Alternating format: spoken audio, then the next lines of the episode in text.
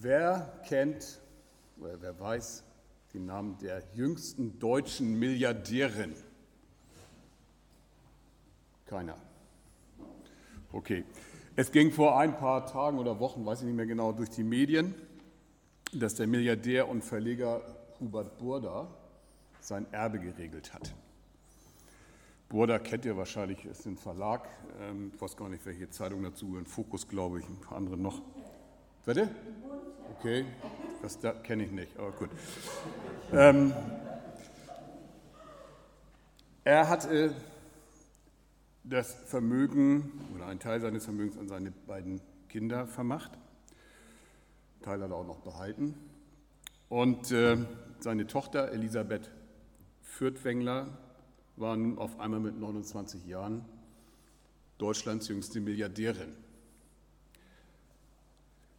Sie hat ein Interview im Spiegel gegeben, weil das natürlich, war ja klar, das beschäftigt die Medien, und hat dann über ihre Rolle und äh, Ziele als Nachfolgerin im Familienunternehmen gesprochen. Und dann sagt sie etwas Bemerkenswertes.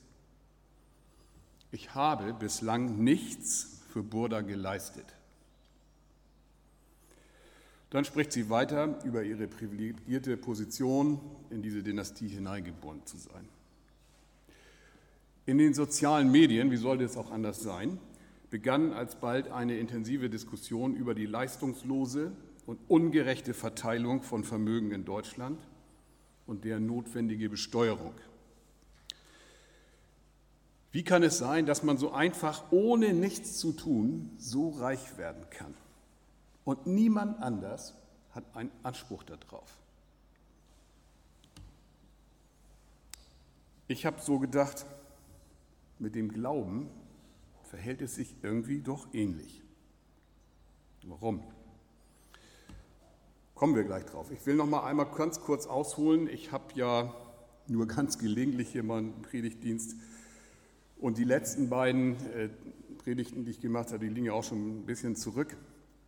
Ähm, da ging es um Römer 1 und um Römer 2. Heute wird es dann um Römer 3 gehen und so weiter, wisst ihr ja schon.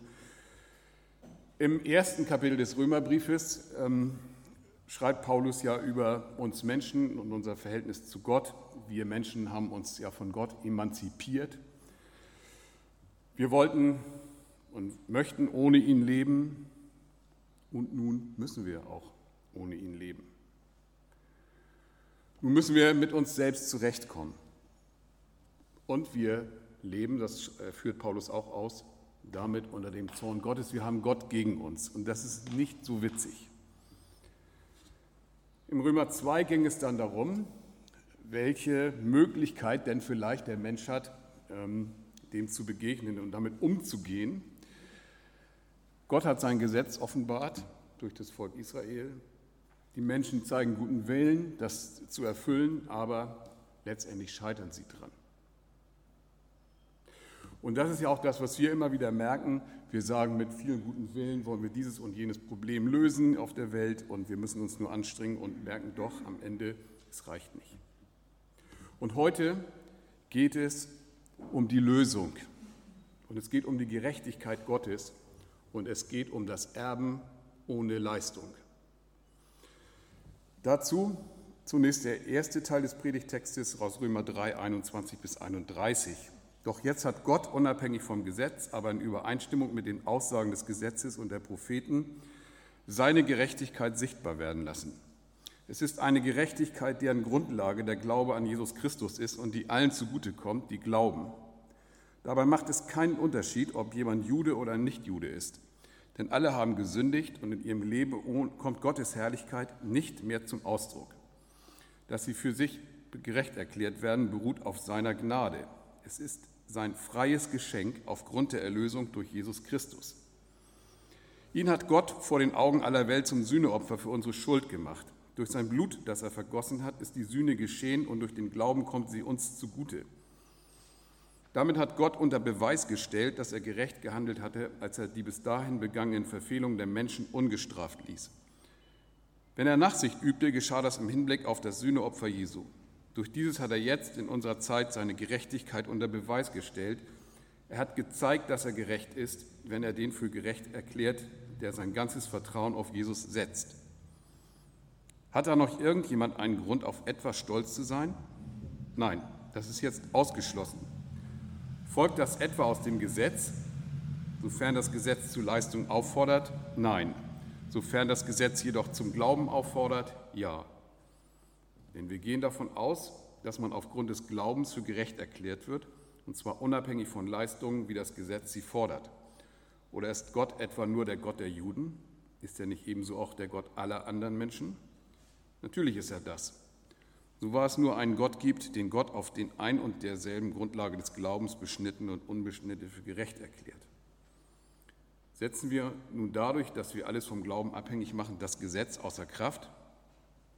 Keineswegs. Das Gegenteil ist der Fall. Wir bringen das Gesetz dadurch erst richtig zur Geltung. Doch jetzt sind die ersten beiden Worte hier. Und es ist ein mehrfaches Doch jetzt. Denn was jetzt gesagt wird, das ist vorher noch nie gesagt worden in der, im Alten Testament oder sonst irgendwo auf der Welt. Es ist auch noch nie gehört worden. Können wir mal vielleicht mal die Tür zumachen? Alles, Dankeschön, alles, was wir bisher vom menschlichen Geist ersonnen hatten, wird jetzt überholt, wird alt gemacht.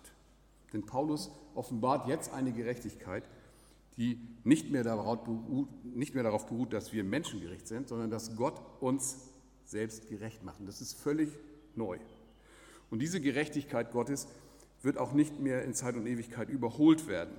Die ist jeden Tag neu und sie hat im Himmel und auf Erden absoluten Wert. Wir können das Heil Jesu, um das es hier ja geht in diesem Abschnitt, niemals überschätzen. Es geht nicht. Wir können es immer nur unterschätzen. Unser Glaube umfasst Unfassbares. Und wir werden mit unseren kühnsten Gedanken nicht begreifen, was wir denken müssen, wenn wir vom Evangelium sprechen. Es gibt unendlich viele Bücher, die in der Geschichte der Christenheit geschrieben worden sind. Und die geben alle Zeugnis davon, wie viel darüber nachgedacht wurde, wie viel wir über den Glauben zu sagen haben. Und das ist alles am Ende nur ein Versuch, eine Annäherung an das, was uns hier beschrieben wird. Doch jetzt, doch jetzt ist der Menschheit etwas geschenkt. Und mit diesem Geschenk müssen wir Menschen jetzt erstmal fertig werden. Das versucht jeder auf seine Weise. Das Geschenk ist Jesus von Nazareth. Jesus von Nazareth. In ihm verbirgt sich ein Geheimnis und dieses Geheimnis müssen wir erschließen. Wir wissen ganz viel von ihm, wir erkennen aber doch noch so wenig. Wir sprechen viel von ihm, aber die Tiefe dessen, was er eigentlich für uns bedeutet, ist uns immer irgendwie noch ein bisschen verschlossen. Und Paulus kann jetzt sagen, nun ist mir aber das Geheimnis erschlossen worden. Er gesteht selbstweise, stückweise erkennt er nur dieses Geheimnis. Aber selbst dieses Stück ist für ihn eine große Herausforderung und ein gewaltiger Reichtum.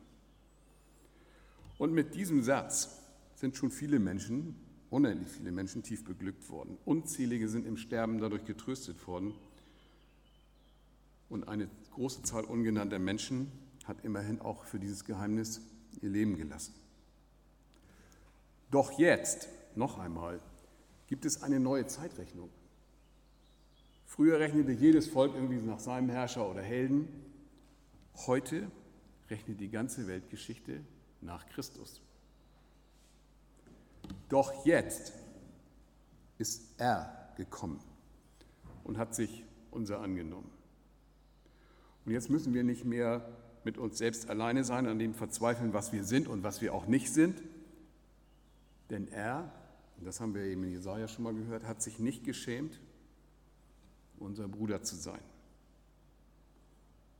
Jetzt sind wir nicht mehr allein, sondern gewollt und geachtet. Und das ist das Neue, was Paulus verkündigt. Es ist kein Gedanke, es ist kein System, keine Weltverbesserung und kein neues Du sollst, sondern es ist Jesus, der Meister des Heilens und der liebende Gottes. Und diese Liebe Jesu ist es, die uns befreit, weil sie nicht anklagt, sondern weil sie freispricht und damit uns bis in den Himmel tragen wird. Bleiben wir noch einmal kurz bei der Gerechtigkeit, die im Alten Testament galt. Kommen wir noch mal darauf zurück in 3 Vers 21. Da wird ja auf das Alte Testament noch mal Bezug genommen. Heißt es, nun ist aber ohne Zutun des Gesetzes die Gerechtigkeit, die vor Gott gilt, offenbart, bezeugt durch das Gesetz und die Propheten. Und Paulus will zunächst nachweisen, dass im Alten Testament auch nicht das Tun des Menschen den Segen und das Heil Gottes brachten, sondern dass es Gott war, der das selbst getan hat, der den Segen schenkte. Und dass die Gesegneten immer Glaubende waren. Ja, sie waren nur darum gesegnet und beschenkt, weil sie Gottes Wort geglaubt haben. Wenn sich ein Mensch von Gott beschenken lässt, dann hat er nämlich keinen eigenen Ruhm, so schreibt er das ja auch. Er hat keine eigene Ehre, er kann nicht auf sich selbst verweisen, sondern er verweist auf Gottes Güte und Treue und seinen Segen. Das galt übrigens für das ganze Volk Gottes, das galt für deren Väter, das galt für Mose, für David und all die anderen. Gerade David, ne? was hat dieser König an Segen erlebt? Aber was hat er sich auch für Verfehlungen geleistet? Und doch hat ihn Gott mit ganz großem Segen ausgestattet und mit dem Segen der Verheißung geschenkt und ihn nicht fallen gelassen. Wenn Gott bei diesen Männern und Frauen, eben auch bei David des alten Bundes, einfach eiskalt nach Gesetz abgerechnet hätte, was wäre denn mit denen geworden?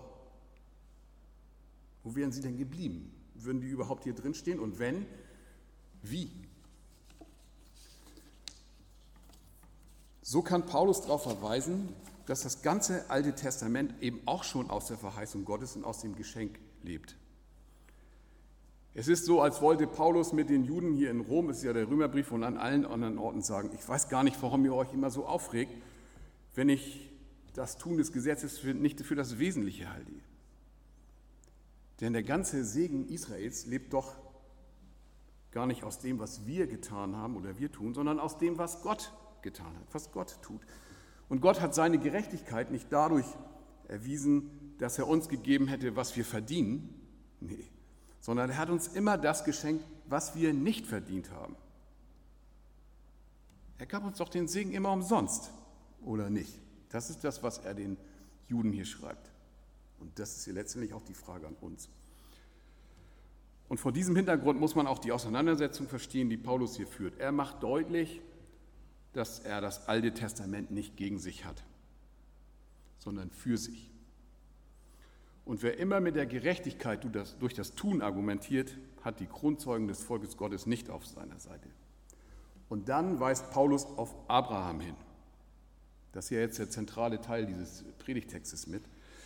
Jeder Jude kannte natürlich die Geschichten in und auswendig und weiß, dass Abraham der Stammvater Israels da ist und dass es Israel gar nicht gäbe, wenn es Abraham, Sarah und jenen Sohn nicht gegeben hatte, den Gott ihm verheißen hat. Ne? Israel kam aus dem Nichts, aus dem Leib einer alten Frau und eines alten Mannes. Das ganze Volk gibt es nur, weil ein Mann dieser unglaublichen Verheißung einfach geglaubt hat. Nicht das Gesetz hat Abraham zu dem gemacht, was er war. Nicht die Beschneidung, sondern diese Zusage Gottes. Der hat er einfach geglaubt und damit begann das Geheimnis des jüdischen Volkes und der Geschichte des jüdischen Volkes bis heute.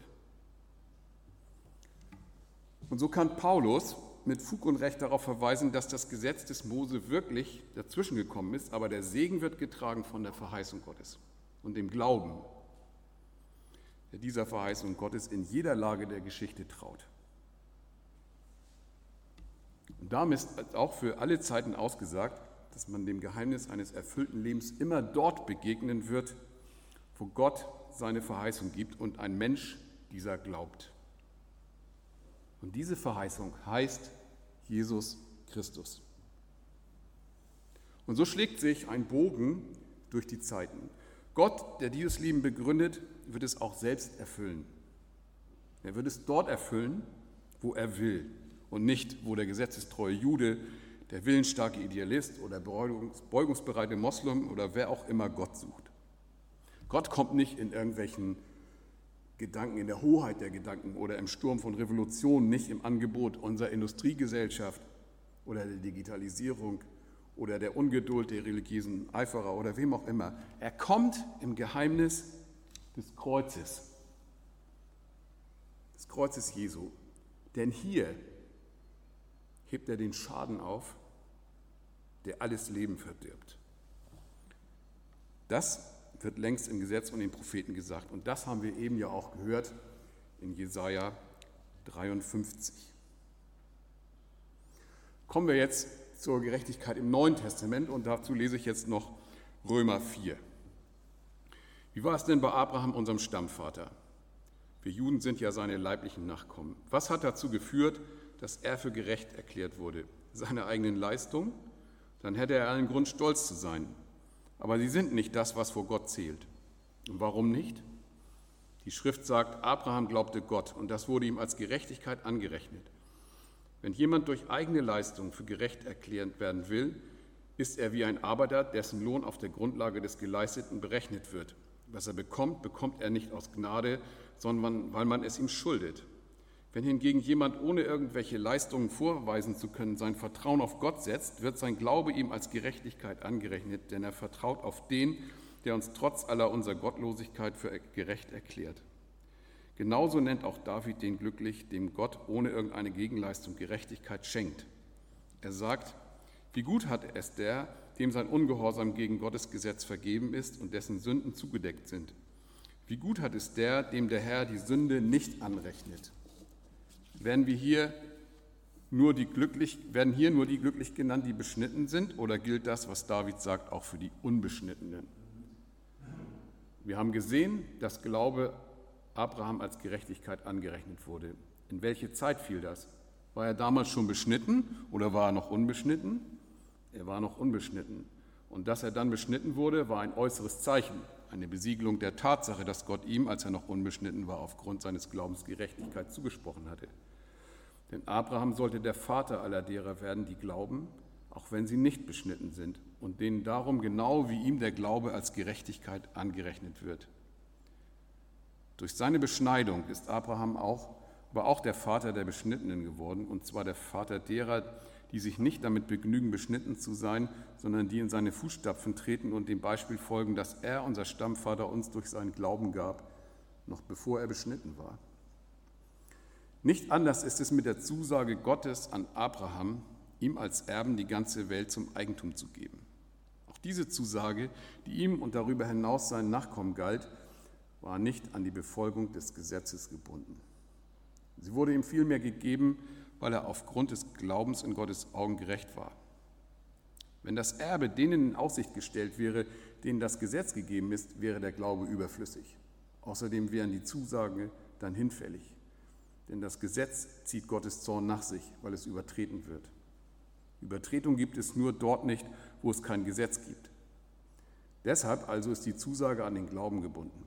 Ihre Erfüllung soll ein Geschenk der Gnade sein. Damit ist sichergestellt, dass die Zusage für die gesamte Nachkommenschaft Abrahams Gültigkeit hat. Sie gilt nicht nur für die Nachkommen, denen das Gesetz gegeben wurde, sondern auch für die, die ohne das Gesetz zu haben, so glauben, wie Abraham glaubte. Denn er ist der Vater von uns allen, genau wie es in der Schrift heißt, ich habe dich zum Vater vieler Völker gemacht. Ja, in Gottes Augen ist er das, denn er vertraute auf ihn, den Gott, der die Toten lebendig macht und das, was nicht ist, ins Dasein ruft. Da, wo es nichts zu hoffen gab, gab es er die Hoffnung nicht auf, sondern glaubte und so wurde er der Vater vieler Völker. Es war ihm ja vorausgesagt worden, so zahlreich werden deine Nachkommen sein. Abraham war damals fast 100 Jahre alt und konnte keine Kinder mehr zeugen. In dieser Hinsicht war sein Körper gewissermaßen schon tot. Nicht anders war es bei seiner Frau Sarah, denn auch sie konnte keine Kinder mehr bekommen. Und obwohl Abraham seine Augen nicht vor allen verschloss, ließ er sich in seinem Glauben nicht entmutigen. Statt die Zusage Gottes in Frage zu stellen, wie es der Unglaube tun würde, ehrte er Gott, indem er ihm vertraute und wurde dadurch in seinem Glauben gestärkt. Er war also fest davon überzeugt, dass Gott die Macht hat, das, was er zugesagt hat, auch zu tun.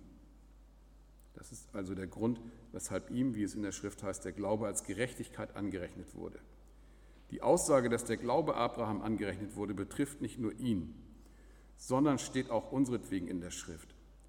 Auch uns wird der Glaube angerechnet werden, denn der Gott, auf den wir unser Vertrauen setzen, hat Jesus, unseren Herrn, von den Toten auferweckt. Ihn, der wegen unserer Verfehlung in den Tod preisgegeben wurde und dessen Auferstehung uns den Freispruch bringt. Ich weiß, es ist sehr viel, aber ich denke, es erklärt auch sehr viel. Kommen wir zu dieser Gerechtigkeit im Neuen Testament. Und Paulus will diese zentrale Wahrheit offenbaren. Wie Gott dem Abraham eine gewaltige Nachkommenschaft aus dem Nichts versprochen hat, so verspricht er uns durch Jesus Christus, dass er uns seinen ewigen Frieden, unzerstörbares Heil und unsterbliche Liebe mit seinem Leiden und Sterben geben will. Abraham bekam diese Zusage, wir bekommen Jesus als Zusage und Gabe Gottes. Abraham nahm das Wort, glaubte und wurde so gerecht. Wir nehmen das Wort von Jesus und damit Jesus selbst auf und werden damit gerecht. Bei Abraham war Gott der allein Handelnde, im Kommen Jesu ist er das auch. Abraham war der Empfangende, wir sind es auch. Abraham verließ sich auf das, was Gott gesagt hatte und erfuhr einen gewaltigen Segen. Wir verlassen uns auf das Leiden und Sterben Jesu und erfahren einen Segen, den die Welt nicht kennt. Jedes Mal geht es bei der Gerechtigkeit, die vor Gott gilt, um das Tun und Geben Gottes und um das Nehmen und Stillhalten des Menschen. Immer ist er der Gebende und wir sind die Empfangenden. Abraham bekam nicht ein Gesetz, das er halten sollte, sondern er bekam eine Verheißung, die Gott erfüllen wollte. Abraham solle dieser Verheißung glauben, nicht mehr und nicht weniger. Und unser Verhältnis zu Gott wird richtig, wenn wir glauben, was er verspricht. Wenn wir glauben, dass Gott ein lebendiger Gott ist und aus erstorbenen Leibern Leben schaffen kann. Wenn wir Gott ernst nehmen in seinem Wort, wenn wir das für wahr halten, dann werden wir gerecht. Dann ist unser Verhältnis zu Gott richtig. Gott sagt, dass er für uns da ist. Nun erwartet er natürlich auch, dass wir das glauben und wie Kinder werden, anstatt uns in unseren Sorgen zu vergrämen. Er stellt uns das Kreuz seines Sohnes vor Augen und verspricht, das ist mein Friede für euch. Und er erwartet, dass wir ihm das glauben. Er zeigt uns das leere Grab und sagt, Jesus ist von den Toten auferstanden, damit auch du von deinen Sünden und vom Tod erlöst wirst, um ewig bei mir zu sein. Und er will, dass ich ihm das glaube. Und er will, dass ich zu ihm flüchte sein Eigentum werde und von ihm die Erlösung empfange. Diese Botschaft von Jesus Christus, die will und soll in mir Vertrauen zu Gottes Tat wecken. Ich kann nicht von mir aus glauben und ich kann auch nicht einfach entscheiden, was, wann ich will, sondern nur dann, wenn die Botschaft mir verkündet wird. Dann kann ich sagen, okay, Jesus, du bist das Heil Gottes, andere Heilsversprechungen interessieren mich nicht mehr. Du allein sollst das Heil sein und so werde ich gerecht. Noch ein Wort dazu, was Glaube bedeutet. Ich glaube heißt auch immer, ich antworte auf die Botschaft vom Heil und will das auch glauben. Evangelium ist nicht irgendwie eine nette Unterhaltung, sondern es ist das Angebot des Heils. Es ist immer ein letzter Anspruch Jesu, der mich aus dem Unheil ins Heil erlösen will. Diesem Anspruch folge ich und will glauben. Und wer sagt, er hat das Evangelium gehört, ihm fehlt jetzt nur noch der Glaube und auf den wolle er warten, bis er eintrifft, der kann lange warten. Es gibt Menschen, die wollen nicht glauben und wundern sich, dass keine Macht der Welt sie davon abhält. In Gesprächen und in der Seelsorge wird man manchmal lange Wege des Klärens benötigen und Zuspruch geben müssen. Aber wir müssen und sollten eins nicht vergessen, dass ein Augenblick kommt, wo ich mich als Mensch entscheiden muss. Will ich diesem Heil vertrauen? Es gibt auch ein Zögern, das sich nicht mehr mit fehlender Erkenntnis zu tun hat, sondern mit fehlendem Willen. Glaube und Bereitschaft, sich zu öffnen, die gehören schon zusammen. Sonst wird das Evangelium einfach nur ein Gedankenspiel. Abraham hat die Verheißung Gottes gehört. Damit wurde er gefragt, ob er glauben konnte und wollte, dass der lebendige Gott aus alten Leibern neues Leben zu schaffen vermag. Und in diesen Stunden, als er das gehört hatte, hat er, hat er nicht seinen und den Leib seiner Frau angesehen, Sarah angesehen, er hat auch nicht ausgestöhnt oder er auch nicht rumgejammert, sondern er hat diesem lebendigen Gott geglaubt, dass der aus dem Nichts etwas Herrliches machen kann. Abraham zweifelte nicht und glaubte Gott das menschlich Unglaubliche. Und das ist der Glaube, der Gott zutraut, dass Gott Gott ist und aus dem Nichts ein Werk schaffen kann. Und darauf antwortet Gott, du wirst empfangen, was ich versprochen habe, was du mir geglaubt hast. Und so empfängt der Glaubende das Heil Gottes. Das war bei Abraham so und das wird bei Gott immer so bleiben. Er verspricht sein Heil und wir haben das zu glauben und anzunehmen. Gott sagt, das ist mein Sohn, an dem ich wohlgefallen habe, den sollt ihr hören. Gott zeigt auf das Kreuz von Golgatha, auf das leere Grab, zeigt immer wieder auf Jesus Christus und sagt, das ist mein Heil für euch gegeben.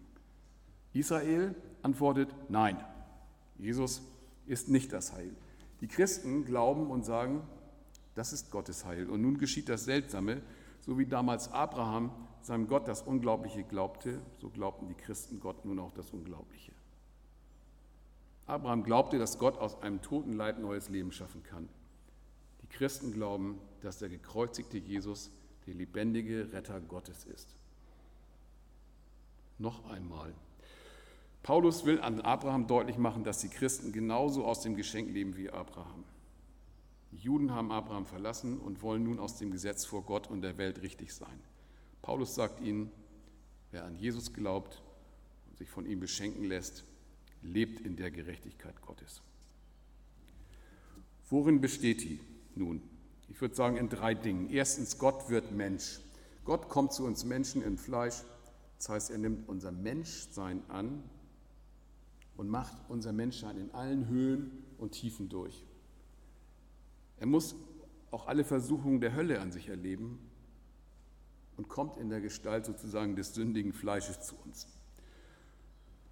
Und hier begann das Geheimnis der Versöhnung Gottes, dass er in unser Sündersein kam. Und dennoch, als Gott niemals zur Sünde Ja gesagt hat, er kam nicht als idealer Mensch sozusagen, der anderen zeigt, wie man richtig lebt. Natürlich kann man an seiner Hoheit der Person Jesu ablesen, äh, was geht, aber wer nur das sieht, der sieht viel zu wenig. Jesus ist in unsere Gottesferne gekommen, in unsere Sünde, in unsere Hölle. Und da liegt die erste Erkenntnis über Versöhnung.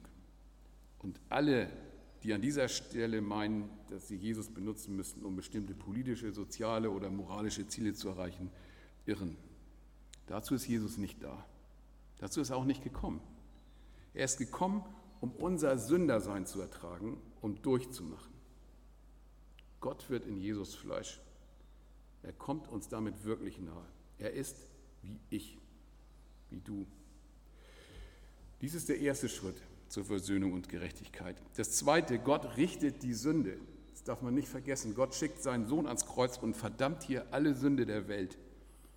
Diese Tat von Golgatha offenbart, dass der heilige Gott gerecht ist und dass er auch gerecht bleibt. Sünde muss Sünde genannt werden. Sie muss gerichtet und verdammt werden. Und das ist das, was am Kreuz geschehen ist. Der Vater opfert den Sohn in seinem eigenen Gericht und bleibt damit gerecht. Wir können diese Wahrheit nur erfassen, wenn wir stets die Verheißung aus Jesaja 53 vor Augen haben. Deshalb war das heute auch die Schriftlesung.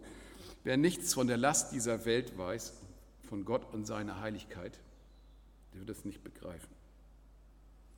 Am Ostermorgen jedoch rechtfertigt der Vater den Sohn und weckt ihn von den Toten auf. Und nun ist es offenbar vor der Hölle, dem Himmel und der Geschichte, am Kreuz von Golgatha ist Jesus nicht gescheitert, sondern Gott hat in seinem Sterben Gericht gehalten. Hier hat er den Zorn gestillt, den Zorn, von dem Paulus in Römer 1 ja geschrieben hat, vom Zorn Gottes, der gegen, sich gegen den Menschen richtet. Hier wurden die Mächte der Hölle und des Todes besiegt. Als Jesus starb, da hat Gott an uns und für alle gehandelt. Und am Ostermorgen siegte er über alle Mächte. Nun ist der Weg zu Gott frei. Und drittens, Gott schenkt uns ewiges Leben. Jetzt können wir nämlich auf die Seite Gottes treten und ihm glauben, wie ein Kind dem Vater, den Eltern glaubt. Nun kann der Mensch der Sündenmacht und der Kraft des Todes entrinnen. Sie können uns nicht mehr halten. Wo man diesen Ruf von Jesus hört, kann der Mensch zu ihm gehen und allen anderen Mächten absagen. Jetzt ist der Weg frei zu einem Verhältnis der Liebe und des Vertrauens zum Sohn und zum Vater. Im Kreuz von Golgatha und in der Macht des auferstandenen Herrn ist der Mensch frei zu einem neuen Leben mit Gott, in Gott und für Gott, mit Christus, in Christus und für Christus. Jetzt ist der Mensch, jetzt sind wir gerecht. Wenn er dieser Tat Gottes von Herzen glaubt, ist der Mensch für Zeit und Ewigkeit heil. Sünde und Tod können uns anfechten und manche anderen Dinge im Leben sind auch nicht einfach, aber von Jesus lösen können sie uns nicht mehr. Und nun kann das geschehen, was nie vorher in der Menschheitsgeschichte möglich war. Der Mensch erlebt den tiefen Frieden Gottes. Um es vielleicht auch noch anders auszudrücken, durch Jesu Versöhnung bin ich des Vaters liebstes Kind. Er ist mein und ich bin sein und wir werden niemals mehr auseinanderkommen. Und das ist die Stelle, an der Paulus aufjubelt. Da wir nun gerecht geworden sind durch den Glauben, haben wir Frieden mit Gott durch Jesus Christus. Jetzt haben wir Christen ein gewaltiges Vermögen ohne eigene Leistung geschenkt bekommen. Und das beschreibt er dann in den Kapiteln 5 und folgenden. Ich komme zum Schluss. Die deutsche Sprache hat eine Veränderung bei dem Wort Glauben durchgemacht, die sich negativ eigentlich auswirkt. Wer heute von Glauben spricht, der meint irgendwie so unzuverlässige Ahnungen oder ähnliches. Das Wort sollten wir so nicht gedankenlos gebrauchen, denn wir wissen, mit der Bereitschaft des Glaubens verlassen wir uns nicht mehr auf uns selber, sondern auf Gott. Mit diesem Glauben holen wir die Ewigkeit Gottes und sein Heil in unser eigenes, enges, sterbliches Leben. Wer an Jesus glauben will, der muss an ihn glauben wollen. Der Satz, dass man nicht aus eigener Kraft an Jesus glauben kann, bedeutet, dass ich zuerst sein Heil hören muss und von ihm angerufen sein muss. Er macht den Anfang. Aber dann ist es meine Sache, ihm zu glauben, indem ich ihn anrufe und bitte, Herr, ich will glauben, hilf nun meinem Glauben. Der erste und einfache, gewissmachende Schritt ist das einfache und innerliche Gebet unter Anrufung des Namens Jesu. Der zweite ist der Weg zur Beichte nicht als Pflichtveranstaltung verstanden hier, sondern als Recht zur Befreiung von Sünde, Schuld und Tod. Als drittes ist auch der Weg in die Gemeinde und zum Abendmahl zu nennen. Hier erfahren wir Menschen, wie er als Freund und Gast am Tisch des Herrn geladen ist. Und das ist auch immer ein verbindliches Ja zur Gemeinde. Als viertes braucht der Glaube natürlich Nahrung. Er empfängt sie in der Stille des Gebets, im Hören auf das Wort Gottes, in der Einheit mit anderen Christen. Und als fünftes und letztes ist das Gespräch über den Glauben an Jesus Christus innerhalb und außerhalb der Gemeinde letztendlich auch ein Stück Herz des Glaubens.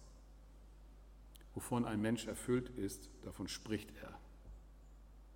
Zeugnis im Alltag ist jenes kleine Opfer, durch das der Glaube genährt wird. Und all das hilft uns in den Turbulenzen des Lebens und des Alltags und trägt uns am Ende bis in den Himmel. Auch in Corona-Zeiten gilt das durch Jesus Christus. Amen.